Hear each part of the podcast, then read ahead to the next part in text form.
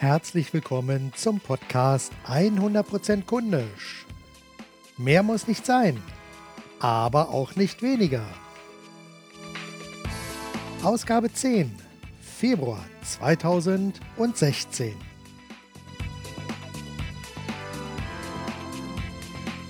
Kürzlich habe ich mir angeschaut, welcher Blogbeitrag in den letzten Wochen am meisten gelesen wurde.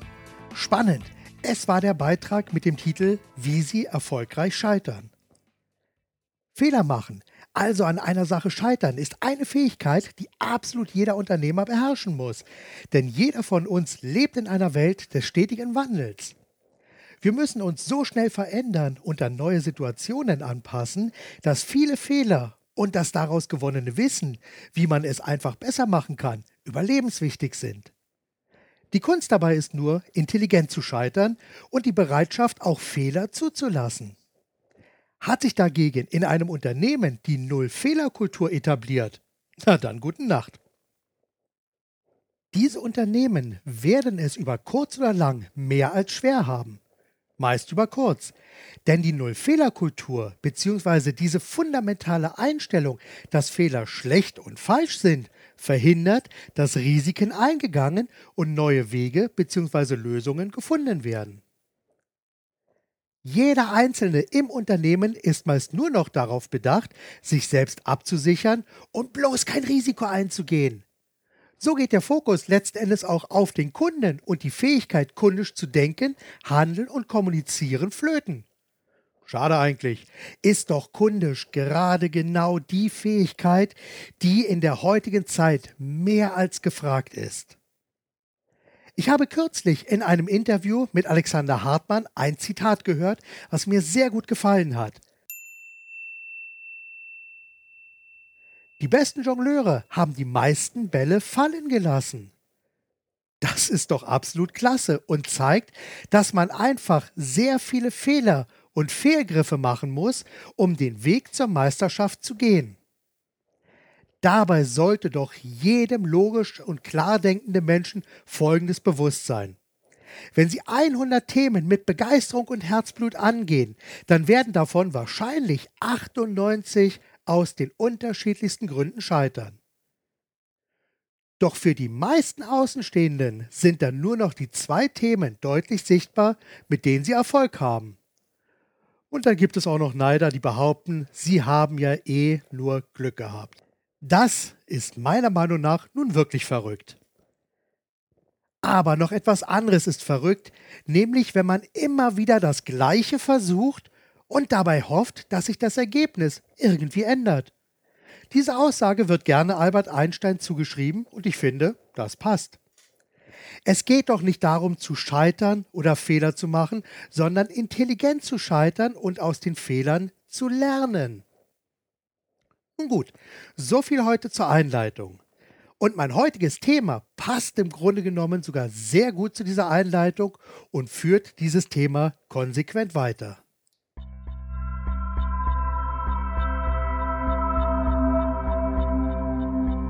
Folgendes Thema habe ich heute für Sie vorbereitet. Kundisch konkret. Fragen verändern alles. In einer meiner letzten Ausgaben, da bin ich schon etwas näher auf das Thema Fragen eingegangen. Heute geht es noch einmal um das Grundprinzip des Fragenstellens. Doch diesmal liegt der Fokus auch darauf, was Fragen so alles in Gang setzen können.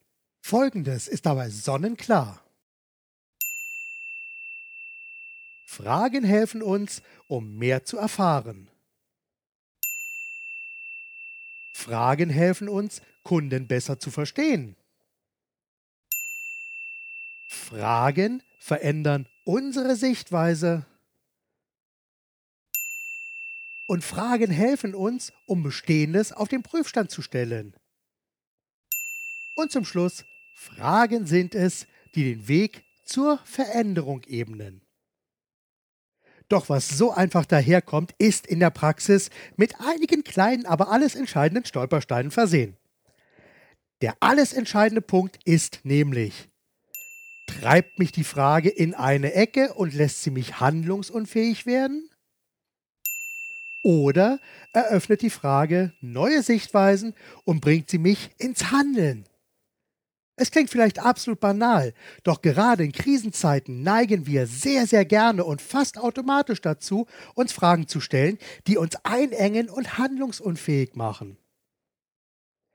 Wenn zum Beispiel das Geschäft nicht mehr so richtig läuft, dann stehen oft Fragen im Raum wie Warum passiert uns das gerade jetzt? Wieso laufen die Geschäfte so schlecht? Oh, womit habe ich das verdient? Das sind Warum-Fragen. Und diese Warum-Fragen liefern allerdings meist nur Ausreden und Begründungen, welche in der Praxis leider kaum weiterhelfen. Die Wie-Fragen sind es, die uns einen neuen Weg zeigen und zum Handeln antreiben. Worauf konzentrieren wir uns? Auf das Problem oder die Lösung? Klar ist, Fragen liefern immer Antworten. Das ist einfach so. Der Punkt dabei ist nur, bringen uns diese Antworten auch irgendwie ein kleines Stückchen weiter. Wenn Sie sich Warum-Fragen genauer anschauen, dann stellen Sie fest, dass diese Fragen meist nur Ausreden und Schuldzuweisungen als Antworten liefern. Doch weder das eine noch das andere führt letzten Endes zu einer Lösung des Problems. Schlimmer noch, diese Antworten verstärken eher das Problem und rauben uns mehr und mehr Kraft, um echte Lösungen zu finden. Genauso entsteht ein Teufelskreis und es wird immer schwerer, sich daraus zu befreien. Erst wenn wir ein Problem identifizieren und lernen, Fragen so zu stellen, dass diese uns neue Sichtweisen eröffnen und letztlich auch zum Handeln anregen, erst dann steht eine konkrete Veränderung direkt vor der Tür und sagt, Hallo, da bin ich. Deshalb ist es immer zielführender zu fragen, Worin sind wir richtig gut? Was sind unsere Stärken?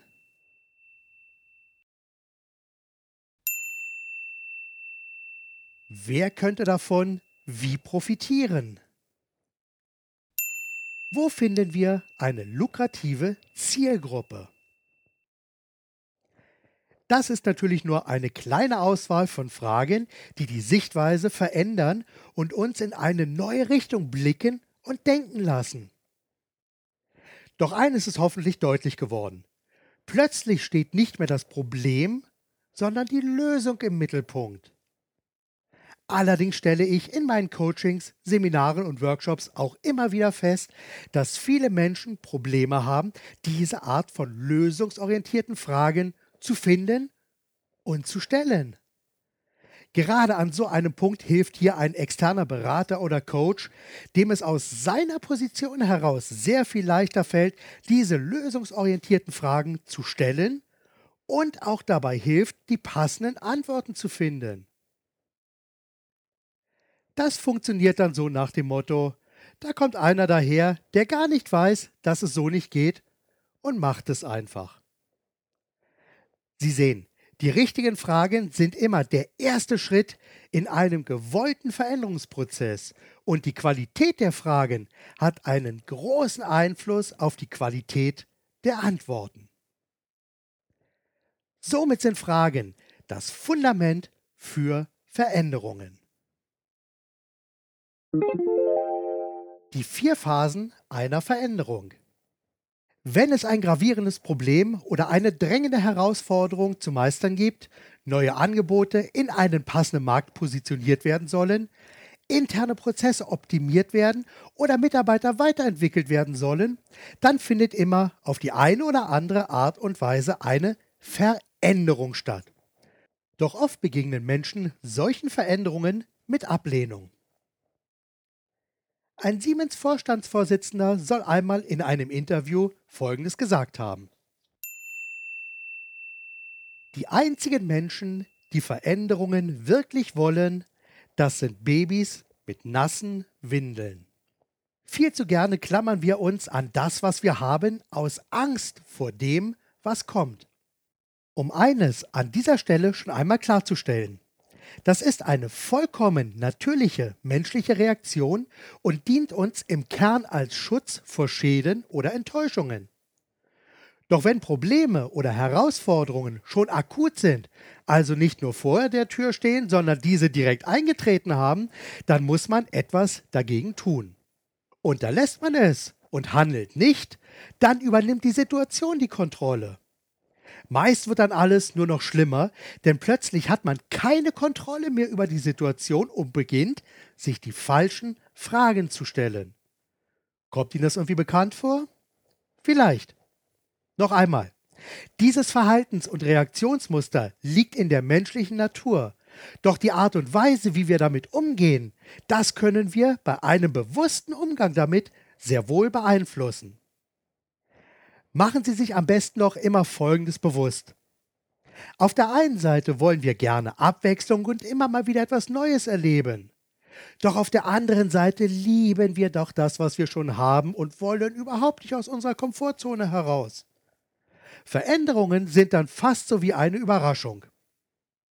Grundsätzlich lieben wir Überraschungen, aber natürlich nur die, die wir auch wirklich wollen.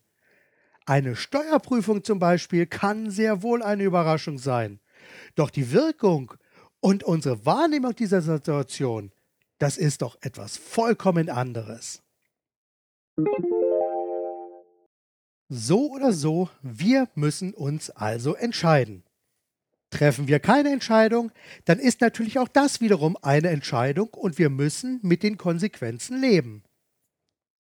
Da dieser gesamte Komplex so wichtig ist, gehe ich jetzt auf die vier Phasen eines Veränderungsprozesses näher ein, um Ihnen zu zeigen, was passiert und Ihnen gegebenenfalls auch als Kritik begegnen wird. Auch Vertriebs- und Marketingprozesse unterliegen immer gewissen Veränderungen. Wichtig ist an dieser Stelle nur, dass Ihnen klar ist, dass ein Veränderungsprozess in Ihrer Verantwortung als Unternehmer liegt.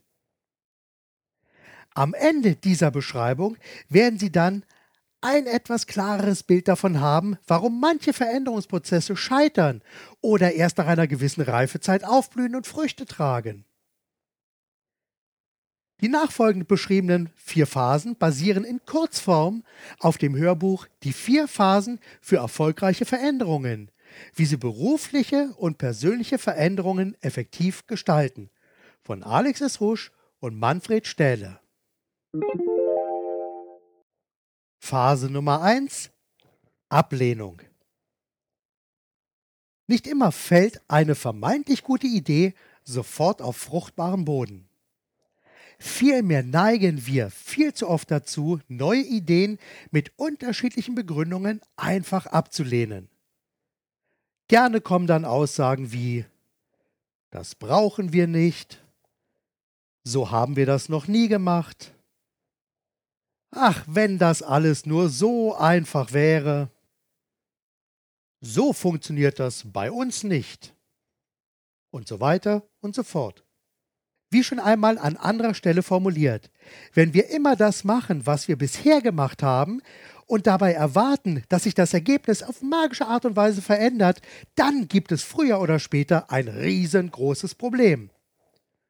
Doch woher kommt diese grundsätzliche Ablehnung? Nun, meist haben wir alle für uns höchst individuelle Regeln, Werte und Glaubenssätze. Nur dass wir uns über deren Existenz nicht so recht bewusst sind.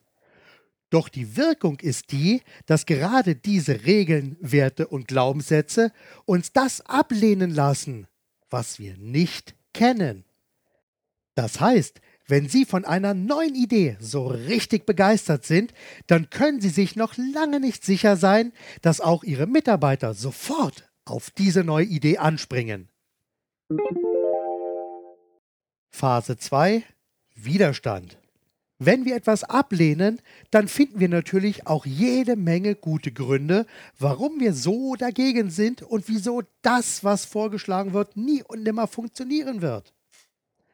Wir werden skeptisch, misstrauisch, hinterfragen alles und suchen verzweifelt das Haar in der Suppe. Und was soll ich sagen? Wer sucht, der findet. Garantiert. Nur dass dadurch das eigentliche Problem natürlich auch nicht gelöst wird. Vielmehr finden wir jede Menge Gründe und Ausreden wie das kann ja gar nicht funktionieren, weil das haben schon so viele ausprobiert und bei keinem hat es richtig funktioniert. In unserer Branche ist eh alles vollkommen anders. Sie sehen, Ablehnung und Widerstand bilden eine unheilvolle Partnerschaft, die gute Ideen im Keim ersticken lässt und das Potenzial hat, um ganze Unternehmen zu ruinieren. Genau deshalb ist es für echte Unternehmer überlebenswichtig zu verstehen, warum die Ablehnung kommt und auf welchen Gründen der Widerstand fußt. Unternehmer, die wissen, woher der Gegenwind kommt, die wissen dann auch, was sie dagegen unternehmen können und handeln proaktiv. Unterlasser warten an dieser Stelle einfach ab, zögern bis zum letzten eine Entscheidung zu treffen und sie warten so lange, bis sich das Problem verselbstständigt. Und haben dann auch gerne mal immer wieder jede Menge Gründe zur Hand, warum dieses und jenes nicht funktioniert. Und das Fatale ist natürlich auch, dass sie dann beim nächsten Mal auch jedes Mal wieder eine Bestätigung mehr haben, die sie dann in Zukunft mit ins Feld führen können, um einfach zu zeigen, warum dieses oder jenes nicht funktionieren wird. Doch wer es versteht, Ablehnung und Widerstand durch Hartnäckigkeit und Durchhaltevermögen zu überwinden und die eigene Komfortzone verlässt, der steht ganz kurz davor, etwas Interessantes zu entdecken. Phase Nummer 3. Entdecken. Aufregen, da folgt Sonnenschein. So heißt es zumindest. Irgendwann kommt der Punkt, an dem man beginnt, einen interessanten Aspekt an der neuen Idee zu finden. Eine klitzekleine Kleinigkeit gefällt einem plötzlich. Eine Chance klingt doch irgendwie sehr verlockend. Unmöglichkeiten scheinen auf einmal möglich zu sein. Das klingt wie ein Wunder? Oh nein, auch das liegt in der Natur des Menschen. Auch wenn wir bewusst etwas ablehnen, doch die Idee von der Natur her doch irgendwie passt und ein konkretes Problem lösen könnte, dann beginnt automatisch unser Unterbewusstsein nach Gründen zu suchen, warum die Idee doch passt. Und auch hier gilt, wer sucht, der findet. Plötzlich entdecken wir, dass neue Ideen doch hier und da Sinn ergeben, passen und sich dadurch gute Chancen und Möglichkeiten auftun. Wir werden kreativ, verbinden die einzelnen Punkte, fassen alle losen Enden zusammen und plötzlich entdecken wir an vielen Stellen sehr viel Gutes. Zum Schluss bleibt dann nur noch eines, nämlich handeln. Wir müssen etwas tun. Phase 4. Umsetzen. Wir können noch so kreativ sein und gute Ideen aufgreifen oder entwickeln. Wenn diese nicht umgesetzt werden, dann ist alles sinnlos. Vera F. Birkenbiel hat das mit der Wortschöpfung aus kreativ und aktiv gleich kreaktiv wunderbar formuliert. Echte Unternehmer wollen an dieser Stelle sofort loslegen und kreativ handeln. Oft entsteht so im Unternehmen eine Aufbruchstimmung, die sich wie ein Lauffeuer verbreitet und hilft, mit Leichtigkeit alles Neue anzupacken und umzusetzen. Fazit. Wenn man erst einmal ein Warum, also einen Sinn und Zweck gefunden hat, dann ist das Wie meist kein Problem mehr. Beides zusammen wirken dann als Treibstoff für eine erfolgreiche Veränderung. Alles klingt gut. Und nun? Nichts ist so stark wie eine Idee, deren Zeit gekommen ist. Doch Obacht, nicht für jede Idee gibt es den richtigen Zeitpunkt. Manche tolle Ideen sind bei Licht betrachtet so sinnvoll wie ein Hammer aus Glas. Wir müssen also sehr wohl unterscheiden und einschätzen lernen, ob eine Idee wirklich etwas taugt oder ob sie nur eine Luftnummer ist. Letztlich spielt dabei nicht nur ein wacher Geist und die Offenheit für neue Ideen eine Rolle, sondern auch die Erfahrung, um eine wirklich gute Idee zu erkennen. Menschen, die gelernt haben, intelligent zu scheitern und das schon oft gemacht haben, die kennen den Unterschied. Doch sie bewahren sich die Neugier, bleiben hungrig, sind eine Spur verrückt und immer wieder offen für Neues. Der Blick über den Tellerrand gehört bei ihnen zur täglichen Routine. Diese Menschen machen sich jeden Tag auf der Suche nach mindestens einer guten Idee. Und so finden sie dann auch jeden Tag mindestens eine gute Idee. Das sind dann insgesamt mehr als 365 gute Ideen pro Jahr. Ein solides Fundament, um kreativ in Bewegung zu bleiben. Regeln, Werte und Glaubenssätze bestimmen unser Denken, Handeln und unser Schicksal. Doch es ist und bleibt immer eine ganz besondere Herausforderung, denn die eigenen Regeln, Werte und Glaubenssätze machen uns hin und wieder hier einen kleinen Strich durch die Rechnung. Leichter liegen wir der Selbsttäuschung oder sind an manchen Stellen einfach nur betriebsblind. Gerade hier kann ein externer Coach oder Berater als unabhängiger Sparringspartner helfen zu ergründen, was eine Idee wirklich taugt. Zum Abschluss und zur Sicherheit hier noch einmal ein wichtiger Hinweis. Bei der Betrachtung der vier Phasen sollten wir immer auch die verschiedenen Perspektiven im Fokus behalten. Zum einen die des Unternehmers, des Geschäftsführers, des Abteilungsleiters, der Angestellten, gegebenenfalls die der Lieferanten und auf jeden Fall auch die der Kunden. Damit kommen wir dann direkt zu den vier Phasen der Veränderung aus Sicht des Marketings.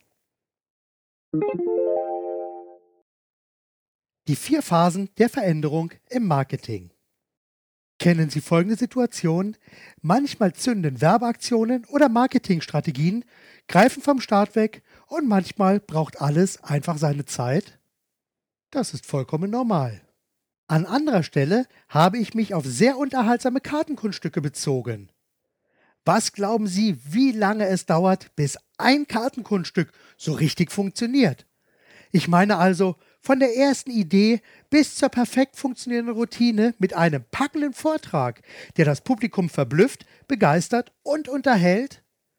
Manchmal dauert es ein paar Wochen, hin und wieder einige Monate, in manchen Fällen Jahre und sehr oft wird auch nie etwas Gescheites daraus. Doch am Ende ist es immer wieder das Gleiche. Das, was am Ende so einfach, leicht und unterhaltsam ausschaut, ist meist das Ergebnis jahrelanger Arbeit und Erfahrung und vieler, vieler Fehlschläge. Genauso ist es zumeist auch in Sachen Werbung und Marketing. Auch dort muss systematisch probiert und getestet werden. Deshalb lautet eine der alles entscheidenden Regeln Testen, testen, testen. Doch auch auf die beschriebenen vier Phasen der Veränderung treffen wir hier immer und immer wieder. Nicht jedes neue Angebot findet spontan seine Zielgruppe. Oft trifft man am Anfang auf Ablehnung, Skepsis oder Misstrauen. Dann, nach einer gewissen Eingewöhnungszeit, entdecken mehr und mehr Menschen die Vorteile und Annehmlichkeiten des Angebots und wenn man auf eine möglichst große Zielgruppe trifft, dann hat man einen Gewinner. Und wenn nicht, na dann nicht. An anderer Stelle erfahren Sie mehr über verkaufsstarke Werbetexte und die verschiedenen Ebenen einer Marketingstrategie und Sie erfahren dann auch, wie man die vier Phasen einer Veränderung in Angeboten, Prospekten, auf Internetseiten oder im Verkaufsgespräch aufgreift und nutzen kann. Wie gesagt, letztlich geht es dann immer darum, alles Mögliche zu testen, testen und nochmals zu testen. Machen Sie viele Fehler, lernen Sie viel, lernen Sie intelligent und machen Sie es beim nächsten Mal besser. Hier schließt sich nämlich dann der Kreis zur Einleitung. Denn testen heißt auch Fehler zu machen und systematisch einen nach dem anderen zu eliminieren. Das war's für heute. Vielen Dank, dass Sie sich die Zeit für diesen Podcast genommen haben. Danke auch dafür, dass ich Sie ein Stück weit mit Ideen und Inspirationen auf Ihrem Weg begleiten durfte. Weitere Informationen zu diesem Podcast und alle weiterführenden Links finden Sie wie immer in den Show Notes. Mein Name ist Marc Perl Michel Kunden, Zuhörer und Workshop-Teilnehmer bezeichnen mich gerne als Fokusveränderer. Ich zeige, wie man mit Fragen den Fokus so verändert, dass man sehr viel besser kundisch denkt, handelt und kommuniziert. Und wenn Sie Antworten auf die Fragen haben wollen, die ich hier immer mal wieder stelle, oder wenn Sie mich als Gastredner für eine Ihrer Veranstaltungen oder Meetings buchen wollen, dann senden Sie mir doch einfach eine E-Mail oder rufen Sie mich direkt an. Alle Kontaktdaten finden Sie auf meiner Website zu meinem Podcast bzw. meinem Blog. Und ganz wichtig, bitte empfehlen Sie mich und diesen Podcast weiter und bewerten Sie diesen Podcast direkt bei iTunes. Hinterlassen Sie eine Nachricht auf der Website 100%kundisch.de oder senden Sie mir eine E-Mail mit Kommentaren, Vorschlägen und Wünschen an info at 100%kundisch.de. 100 als Zahl, Prozent wie das normale ausgeschriebene Prozent und kundisch, wie man spricht. Ja, bis zum nächsten Mal. Seien Sie kundisch, denken Sie mit dem Herzen, geben Sie alles und vor allem machen Sie es gut. Ihr Marc Perl Michel